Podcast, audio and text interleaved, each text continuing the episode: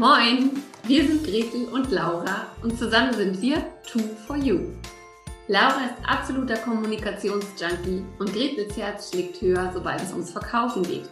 Wir sind beide Nordlichter, Selbstständige und lieben es, Dinge im Buddha bei die Fische-Style umzusetzen. Jeden Morgen um 9 Uhr gehen wir für 10 bis 15 Minuten live, geben Impulse für ein erfolgreiches Business, teilen unsere Verkaufstricks und stellen coole Unternehmer und Unternehmerinnen vor. Dieses Format heißt, wie könnte es anders sein? Moin um 9. Und du Glückliche oder du Glücklicher hast uns gefunden. Schön, dass du da bist. Und wenn dir unser täglicher Business-Schnack gefällt, dann abonniere uns doch oder empfehle uns weiter. Sharing ist schließlich caring. Los geht's mit der heutigen Folge.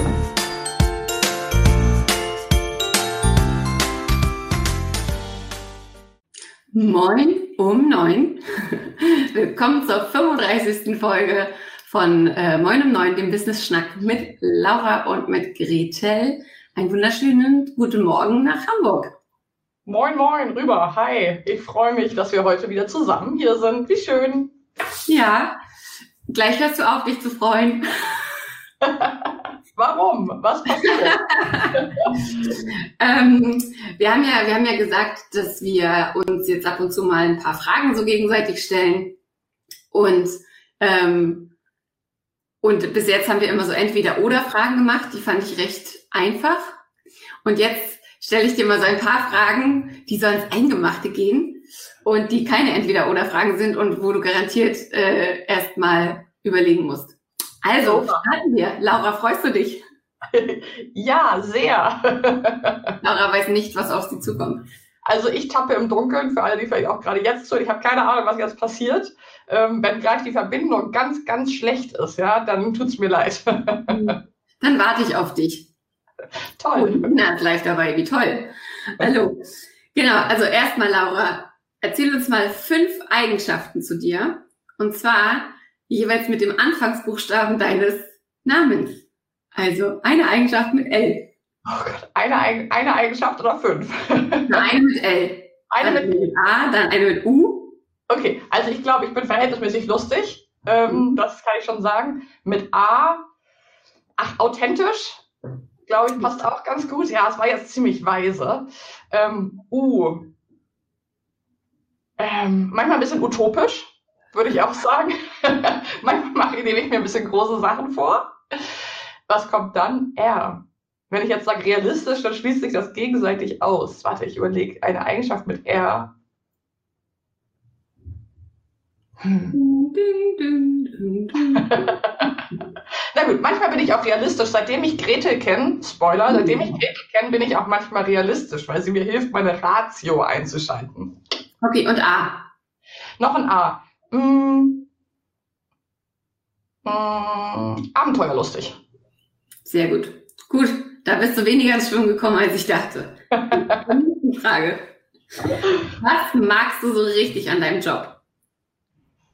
boah, ich mag so richtig, dass ich frei entscheiden kann, in welche Richtung ich mich ausrichte. Das habe ich, da habe ich gerade gestern nochmal drüber nachgedacht und gesprochen, als ich mit Kollegen und Kolleginnen aus meinem letzten Team, aus der letzten Festanstellung gesprochen habe, wo ich so gemerkt habe, ja, das war auch cool.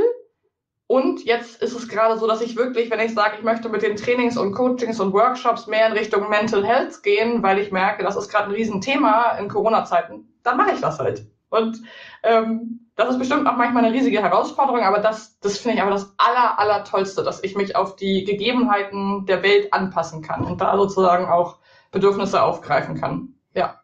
Sehr gut, sehr gut. Worauf bist du stolz? Worauf bin ich stolz? Ich bin richtig stolz darauf, dass meine ganze Familie und ich als Selbstständige, das habe ich schon mal irgendwo, glaube ich, gesagt im Podcast, in meiner Familie sind alle selbstständig, Mutter, Vater, Bruder, Oma, Stiefvater, alle. Und dass wir das Corona-Jahr alle überstanden haben. Und ich glaube, ich hatte einen Anteil bei fast, nee, bei allen aus meiner Familie daran, weil ich einen helfen konnte, diese Online-Welt für sich zu entdecken. Und ich bin echt stolz, dass, dass wir das alle geschafft haben, weil auch viele Selbstständige ja gerade echt kämpfen. Und das finde ich ziemlich cool. Sehr cool. Ähm, letzte Frage. Auf einer Skala von 1 bis 10, wie gut bist du darin, Prioritäten zu setzen? du Hexe. Also, ja, Hand aufs Herz, let's face it, ich würde sagen sechs. Also da ist wirklich noch Luft nach oben bei mir. Ich nehme es mir immer wieder vor. Ich, ähm, es hat ja auch einen Grund, warum wir diese Woche zu dem Thema machen. Also Lena, I feel you. Ähm, und da ist, da ist wirklich noch Luft nach oben. Ich, ich mache das immer wieder, ich fange es immer wieder an und dann, ja, dann wird's echt, dann wird's wieder gemein und ich trick's mich aus. Also da ist noch Luft nach oben. Super. Das war's auch schon. Du hast alle Fragen überstanden. So, jetzt bin ich warten. Warum hole ich wieder danach ab? Genau, wartet mal ab, was ich Gretel nächste Woche für Fragen stelle. Wenn du gerade zuhörst, ähm, schreib mir gerne eine Nachricht, wenn du lustige Fragen hast für Gretel nächste Woche. dann können wir es ihr geballter Community Power zurückgeben. So, jetzt wischen wir einmal ein bisschen die Tafel ähm, weg vom Fokus auf mich. Finde ich auch ganz okay. Hin zum Wochenthema heute, Abschlusswochenthema. Und heute, das hatten wir schon angekündigt gestern, wollen wir nochmal so die Lupe wirklich rausnehmen und das Thema, wie kann ich Prioritäten setzen, nochmal in kurz und knackig heute Morgen sozusagen nochmal beleuchten, weil das ist ja wirklich so groß gewesen, dass wir es gestern nicht von, als einen Punkt von vielen aufgreifen konnten. Und deswegen gebe ich mal das Wort an dich, Grete. Was hast du für Impulse, welche Methoden, Wege, Ideen kannst du uns an die Hand geben, um sich besser zu priorisieren? Ja, sehr gerne. Ähm, genau. Also das allererste, um überhaupt irgendwas priorisieren zu können, ist natürlich, sich mal hinzusetzen und sich zu überlegen, welche Ziele habe ich denn überhaupt? Also was möchte ich überhaupt erreichen? Und es hört sich so Larifari an, aber sich tatsächlich mal hinzusetzen und sich zu überlegen, okay, also einige Leute können das gut, auch so eine Vision sich zu erarbeiten, wo möchte ich in fünf oder zehn Jahren sein, drei Jahresplanung und so weiter. Mhm. Aber was als Selbstständige auf jeden Fall mal wichtig ist, ist sich ähm, zwei bis drei Ziele fürs Jahr zu setzen. Und diese Jahresziele, eins von diesen zwei bis drei Zielen sollte auf jeden Fall ein Umsatzziel sein. Einfach um zu wissen, in welche Richtung möchte ich denn marschieren, wie groß denke ich denn, was möchte ich denn schaffen. Und dann kann man diese Ziele sehr gut runterbrechen auf Quartalsziele, vielleicht Monatsziele, Wochenziele. Und wenn es dann ums eigentliche Prioritäten setzen, so ein Day-to-Day -Day geht, dann geht es natürlich darum, auch für Tage ähm, sich gewisse Prioritäten zu setzen. Und da gibt's dann die berühmte To-Do-Liste. Ähm, und wenn man dann alles auf diese To-Do-Liste geschrieben hat, dann gibt's da einfach zig Methoden, ähm, die man nutzen kann, um diese To-Do-Liste zu priorisieren. Wie machst du das denn bis jetzt? Also, ich bin auch absoluter To-Do-Listen-Freak, muss ich sagen. Ähm, ich habe mittlerweile, ich bin ein sehr visueller Mensch, ich arbeite mit Farben, also ich habe wirklich dann verschiedene farbige To-Do-Listen, erstmal schon mal zum Beispiel für verschiedene Projekte, das ist für mich auch ganz wichtig, weil sonst habe ich einfach ein und da ist alles drin. Und das kennen wahrscheinlich auch viele Selbstständige, da steht dann heimlich auch irgendwo mal sowas wie Wäsche aufhängen, weil es einem gerade in den Kopf schießt. Und das ist natürlich nicht das eigentliche Ziel von einer beruflichen Priorisierung. Also ich arbeite mit verschiedenen Listen und ähm, ich schaue dann tatsächlich immer so nach so einem ABC-Prinzip eigentlich drüber. Was muss wirklich diese Woche oder an diesem Tag sein? Was wäre super, wenn es klappt? Und was ist, wenn ich ehrlich bin, nicht unbedingt notwendig? Das ist so ein ja. halb intuitives, leicht visuelles Arbeiten. Aber ich glaube, das geht noch ein bisschen besser und du kannst uns da noch was zu erzählen. Naja, äh, man muss dazu schon auch sagen, äh, es kommt auch ein bisschen darauf an, wie man tickt. Also besonders kreative Leute oder auch Chaoten ähm, fahren eigentlich mit dieser ABC-Methode sehr gut, weil es halt wirklich nur um die Wichtigkeit geht und man wirklich halt nur sagt, okay, was ist wichtig? Alles, was ein A kriegt, muss sofort erledigt werden. Alles, was ein B kriegt, ähm, kann später erledigt werden oder kann ich delegieren und alles, was ein C kriegt, ehrlicherweise kann ich verwerfen oder auf regelmäßige Art und Weise delegieren. Also dieses ABC ist gar nicht schlecht, weil es gibt halt auch Leute, die sagen, wenn ich mir jetzt meinen Tag von morgens um acht bis abends 18 Uhr komplett durchplane, keine Spontanität mehr drin ist, dann kriege ich einfach, dann äh, schnürt sich mir alles zu und das geht überhaupt nicht. Nicht schlecht und generell ist keine schlechter wirklich als eine andere. Ähm, zu dieser ABC-Methode gibt es aber auch noch eine andere, die heißt Ivy Lee-Methode.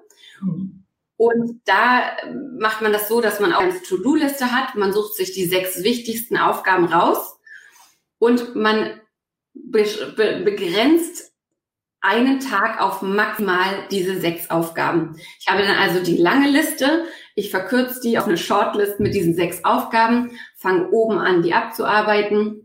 Wenn eine Aufgabe fertig ist, gehe ich zur nächsten, ist die fertig, gehe ich zur nächsten und so weiter. Und das, was ich nicht schaffe an dem Tag, kommt auf die nächste Liste am nächsten Tag.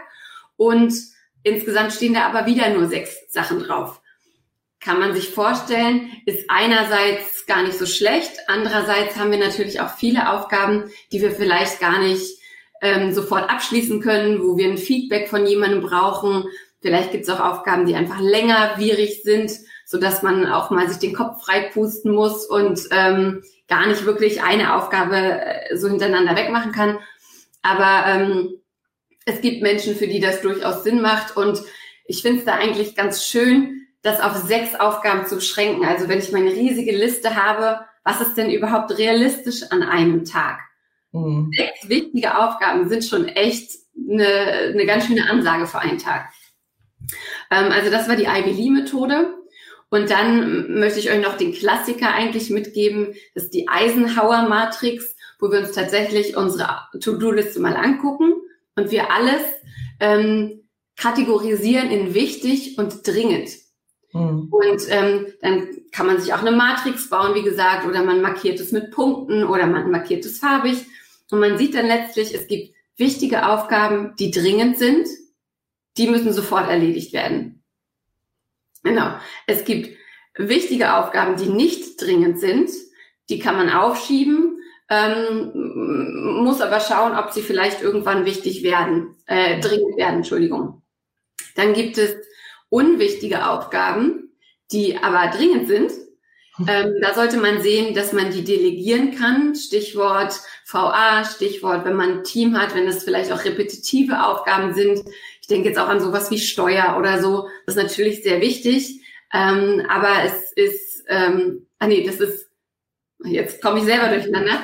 Ähm, genau, das ist nicht unwichtig, aber ehrlich, genau, nee, ähm, aber so Sachen wie irgendwelche Templates bauen zum Beispiel oder ähm, ja, also da fällt jedem sicherlich in seinem Bereich was ein, was nicht wichtig ist, aber dringend fertig werden muss und das kann man dann ähm, delegieren. Und dann gibt's noch den Papierkorb, was nicht wichtig ist und auch nicht dringend.